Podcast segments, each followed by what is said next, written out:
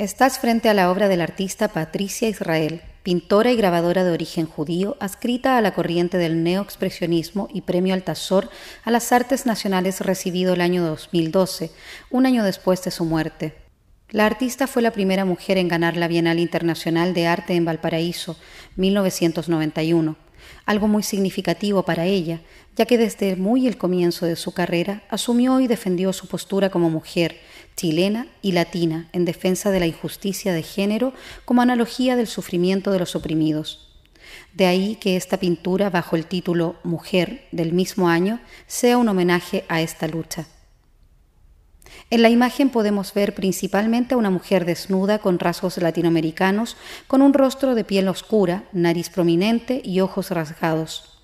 La mujer ubicada al lado derecho ocupa la mitad del cuadro apareciendo desde las pantorrillas hasta su cabeza, sobre un fondo grisáceo, con tonos violetas y una forma que sugiere a un gran sol en tonos naranjos. Su brazo derecho lo tiene levantado por sobre su cabeza y el otro lo tiene apoyado sobre su corazón, el cual aparece dibujado puerilmente en rojo sobre una piel rosada.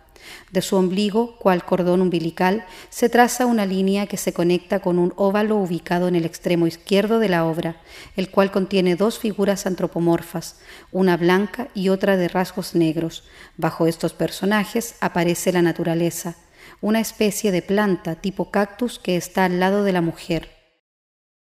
Para Francisca López, mediadora de educación e inclusión del museo, esta obra reúne colores muy diversos y enérgicos, con un fondo gris y difuso, con una mujer desnuda que invita a mirarte, a estar alerta y a conectarte desde lo profundo.